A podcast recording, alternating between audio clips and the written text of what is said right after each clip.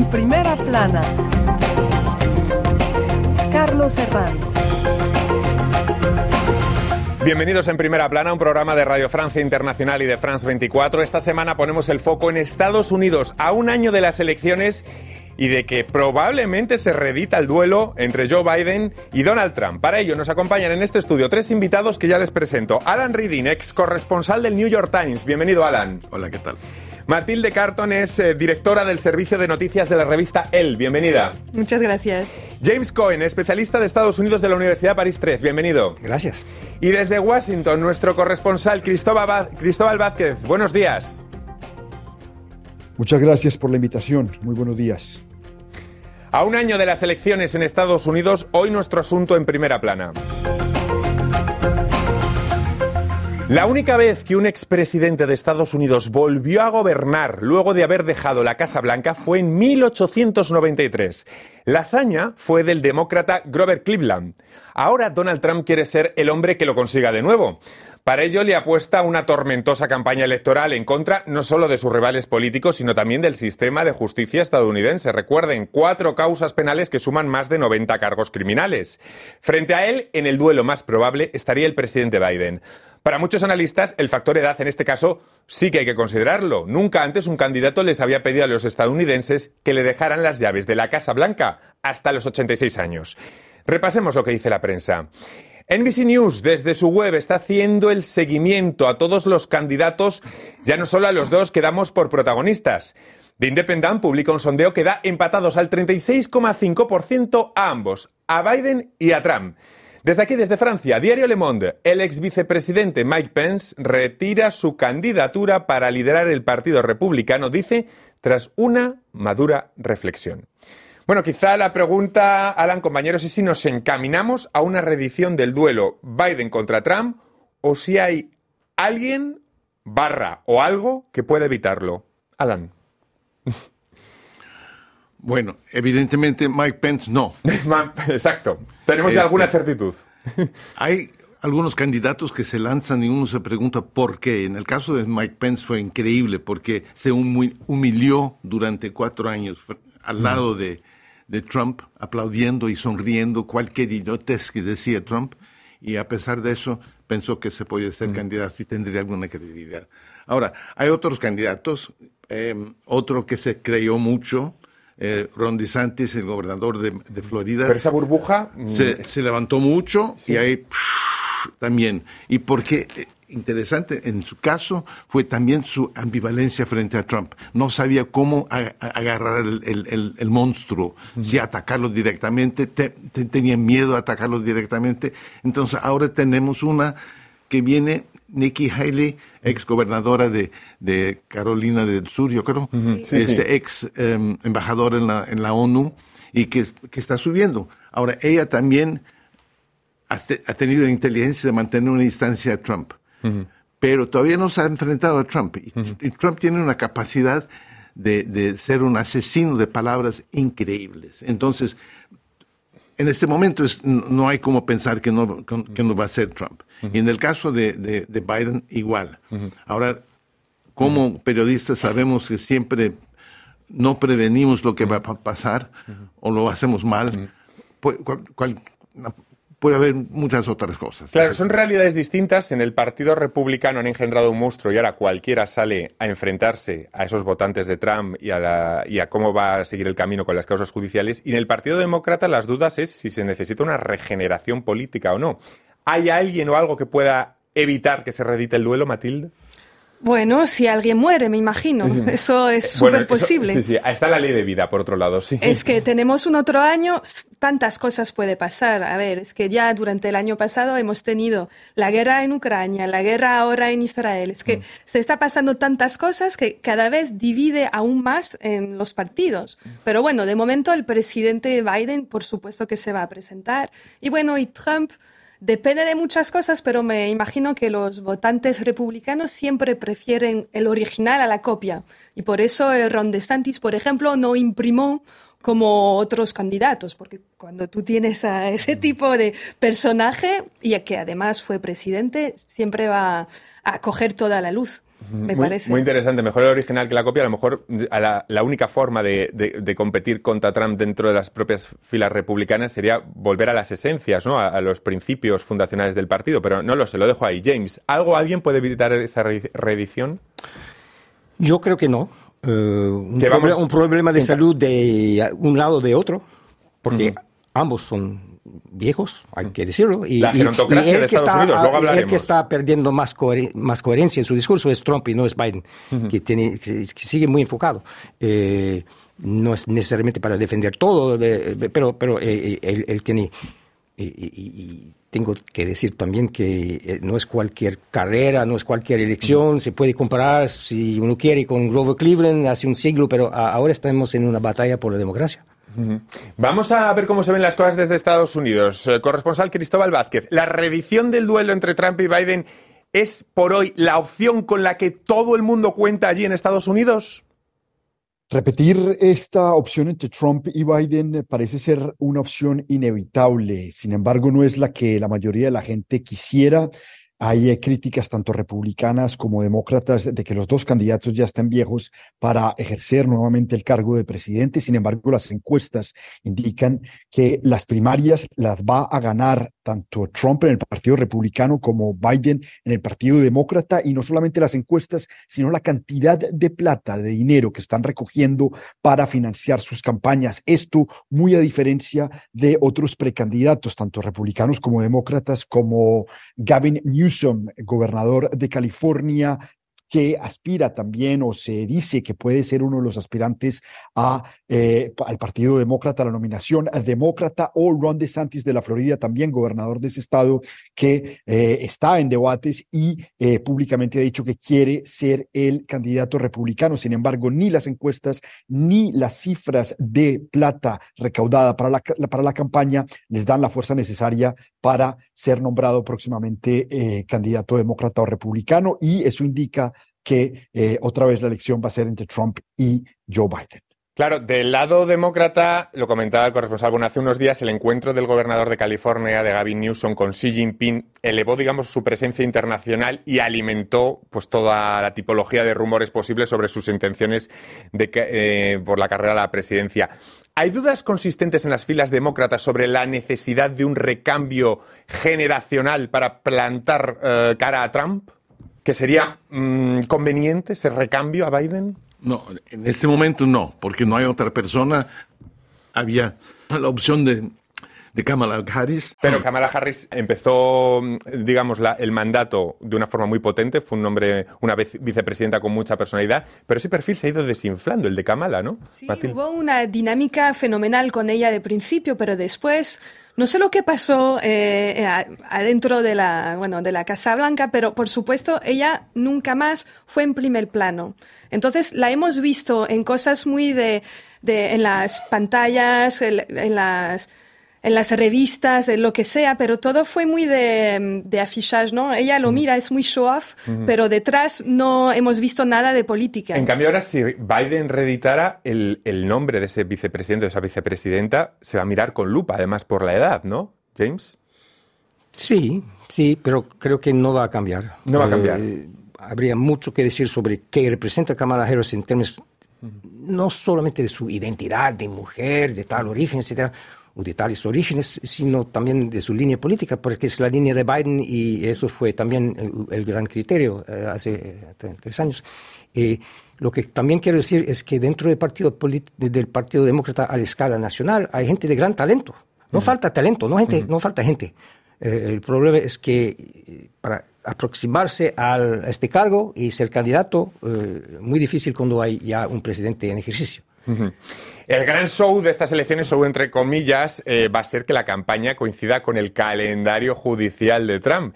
Les pregunto, ¿qué consecuencias puede tener esto? Porque, bueno, el juicio por haber intentado subvertir los resultados de las elecciones está fijado para la víspera del supermartes, el día grande de las primarias republicanas. ¿Qué impacto puede tener?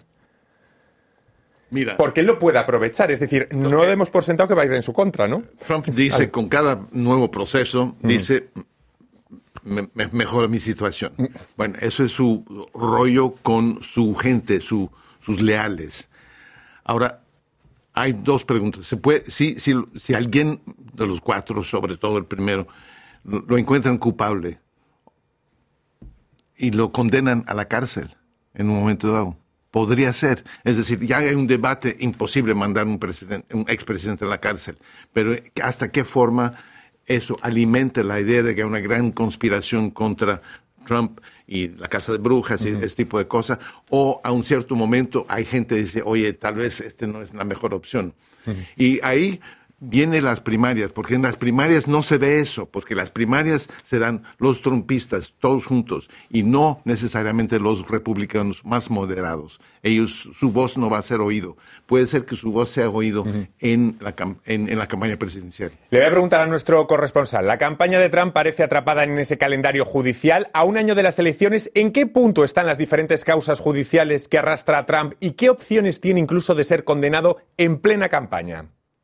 Tiene Trump una, un calendario bastante apretado en el próximo año electoral que se viene. Tiene un juicio en la Florida, tiene un juicio en Washington, uno en Nueva York y otro en Atlanta, y además una cantidad de otras investigaciones por eh, no solamente haberse llevado eh, eh, en estos juicios, eh, incluyen eh, cargos no solamente por haberse llevado información de la Casa Blanca, sino también haberle pagado plata de campaña a la actriz porno Stormy Daniels, pero también por haber tratado de revertir las elecciones en Atlanta y en Washington, D.C. también. Entonces, pues esto va a hacer que el presidente tenga que viajar a todas estas ciudades y va a hacer que tenga que tener equipos legales en todas estas ciudades. Eso implica costos económicos bastante altos para el expresidente Donald Trump y eh, puede reducir se- el efecto que tenga en la campaña. eh, eh, eh, por ejemplo, limitar la cantidad de viajes que pueda hacer a sitios claves, a sitios, estados bisagra que pueden terminar definiendo la elección presidencial. Claro, la duda ahora es si, la, si este camino judicial de Trump puede jugar a su favor con la teoría de la caza de brujas, de la conspiración entre liberales y si eso le puede, le puede favorecer la carrera al poder. Por supuesto. A ver, es que la gente ahora, los republicanos. Es la gran paradoja del, gran partido sí, sí. republicano, ¿no? Porque no puede existir ahora sin Trump, pero también Trump hace como algo de como repugnante debe ser para los más moderados, quiero decir. Y entonces, pero están con él hasta el final, me imagino. Y bueno, ese es el tema el más complicado porque el- el- los republicanos que votan a él piensan que Biden es ilegítimo. Es lo que hemos visto con lo del Capitolio, con la insurrección. Y es algo que continúa a existir también en las mentes de los militantes. Voy a hacer una pausa en este punto, pero volvemos enseguida analizando las elecciones eh, dentro de un año en Estados Unidos, aquí en primera plana. Hasta ahora. RFI, la selección del mes. Maria Siga.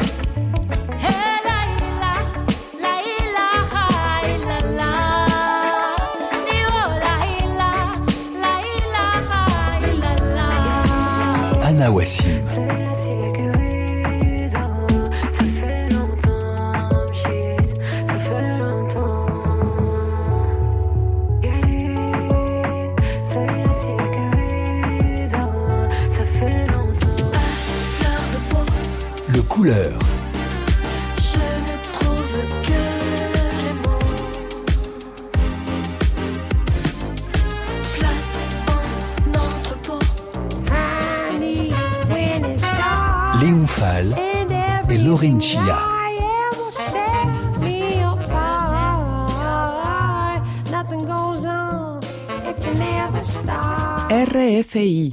Seguimos en primera plana este año, este- esta semana analizando las elecciones en Estados Unidos que se van a celebrar dentro de un año y nos preguntamos si vamos a reeditar de nuevo ese duelo entre el presidente Biden y Donald Trump y también estamos hablando de ese camino judicial, de ese panorama judicial que se le abre a Donald Trump ya eh, en, en cuanto se empiecen a celebrar las elecciones primarias. Lo hacemos con Alan Reading, es corresponsal del New York Times, Matilde Carton, directora del servicio de noticias de la revista El, y James Cohen, especialista de Estados Unidos de la Universidad París 3. Desde a distancia, desde Washington, nos acompaña nuestro corresponsal Cristóbal Vázquez. Estábamos analizando desde la pausa la figura de Trump, sus causas judiciales. Vayámonos al otro lado, a Biden. ¿Le pesará más la edad o el hecho de estar en el cargo? Lo cierto es que los indicadores económicos del país están en verde, la economía creciendo a un fuerte ritmo, el desempleo, el desempleo en niveles bajos. La pregunta que, nos ca que cabe hacernos, James, es ¿por qué Biden no es capaz de capitalizar en popularidad esas cifras económicas? en un país muy polarizado, eh, hay cierto porcentaje que nunca va a captar. Eh, creo que también hay el problema de la edad, hay, hay- hay- debe haber muchos votantes, eh, poten- votantes potenciales, jóvenes que encuentran Biden como un viejito. Es- es- eso- esos factores sí, tienen su importancia. Eh, yo creo que em, los logros, modestos logros y no tan modestos de los demócratas en el poder de, en esos, esos eh, tre- tres años eh, son bastante difíciles de explicar. Los- las leyes por las cuales vinieron estos logros llegaron en condiciones terribles, con ningún voto republicano eh, en favor, eh, más polarización en eso. Em, creo también que Biden y los demócratas en general tienen un buen argumento que pueden aprovechar en los meses que vienen, y es que eh, cualquier sea el- el- el- sean los logros, al menos están tratando de gobernar.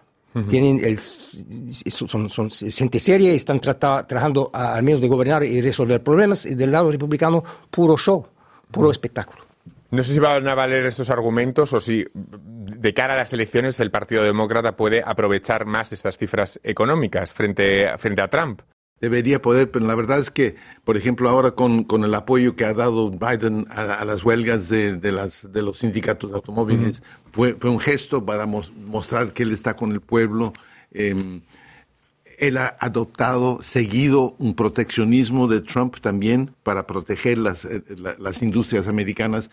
Pero a pesar de eso y los y buenos resultados en varias áreas, muchas de, los- de, las, de las políticas económicas son de largo plazo. Es decir, en, en términos de, de clima, las implicaciones de clima, en, en términos de en, investimiento en infraestructura, todo eso no, no dan resultado inmediato. Es decir, la gente quiere que, si hay pozos en la calle, quiere que lo, lo rellenan hoy. y, y, y, y entonces, cuestión de sí o no, tan, habrá tiempo. Hay dos conflictos abiertos que marcan eh, sin duda la actualidad. Está Israel-Hamas y también el de Ucrania. ¿Creen que podrían marcar la campaña electoral? Porque el apoyo de Biden a Israel se topa con el ala más a la izquierda del Partido Demócrata. Ahora parece que Biden quizá esté modulando el mensaje para incidir en la necesidad de envío de ayuda humanitaria a Gaza. Intenta que su popularidad no caiga entre los que deben ser sus propios votantes, sobre todo los más jóvenes, que los necesita para seguir en el poder. Sí, es que ahora ¿Atribuís a eso que esté modulando Biden el mensaje? lo está haciendo porque eh, adentro del Partido Demócrata hay una división generacional. Quiero decir que antes la política del Partido Demócrata siempre era tenemos que dar a Israel todo el Un dinero. apoyo sin fisuras. Exactamente, sin condición. Pero de momento la- las generaciones un poco más jóvenes están diciendo que también Palestina hay, hay, hay también que ayudarles de una manera o de una, de una otra, pero solo esto de poner como una condición o solo de, de cuestionar a este apoyo pa- parece algo súper diferente, ¿no? Como un terremoto en cuanto a la ideología. Además de por el conflicto, está claro que parece que Biden no, no apasiona a los jóvenes eh, demócratas. El fantasma de que vuelva Trump, que vuelvan po- mm, políticas, cosas contra las libertades, como el caso del aborto, el, el fantasma Trump, ¿es suficiente motivo para que esos jóvenes... Es un gran motivo. ¿Va a ser un, mo- un motivo para movilizar a esos jóvenes que no están apasionados ni mucho menos por Biden? No, pero si si los demócratas insisten en el peligro que hay para el derecho de, de votar, si, y si, y si re- recuerdan a la gente lo que fue el caos bajo Trump, que puede ser mucho peor y mucho más autoritario, en una- un proyecto autoritario mucho más construido de segunda vez, este argumento te- puede tener su importancia. Vamos a preguntarle a nuestro corresponsal, ¿todo este calendario judicial eh, puede beneficiar eh, la puesta en escena, digamos, de Trump con sus seguidores, que se reafirmen frente al sistema o no tanto? ¿Qué sensaciones hay, Cristóbal? La sensación en Estados Unidos es que eh, las personas que ya iban a votar por Donald Trump, pues van a seguir votando por Donald Trump independientemente de la cantidad de investigaciones o los cuatro juicios que se vienen el próximo año contra el expresidente.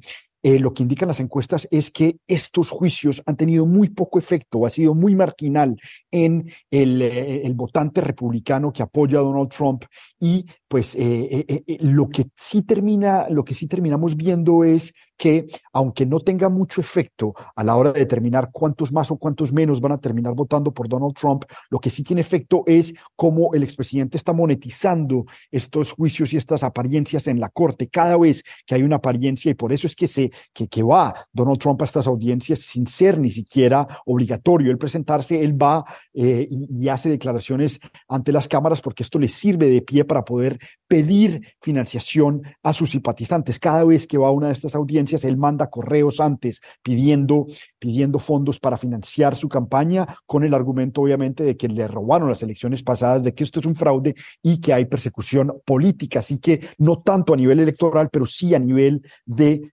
formas para monetizar su campaña, estos temas legales y estos juicios le terminan beneficiando al expresidente Trump. Matilde. Sí, pero también algo cambió el año pasado y fue lo del tema del aborto.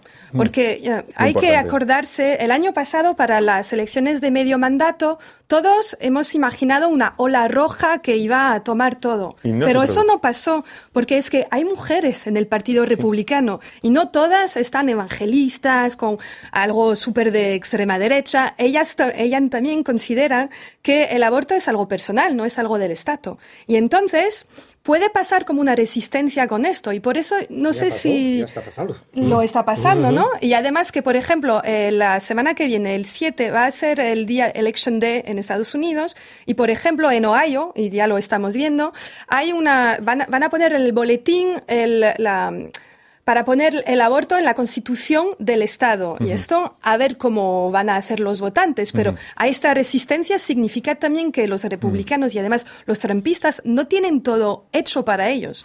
Y luego está el tema de cómo va a afectar esta elección a América Latina. Por ejemplo, Alan, el tema de los flujos migratorios con América Central, ¿en qué se va a diferenciar que uno u otro candidato pueda salir elegido?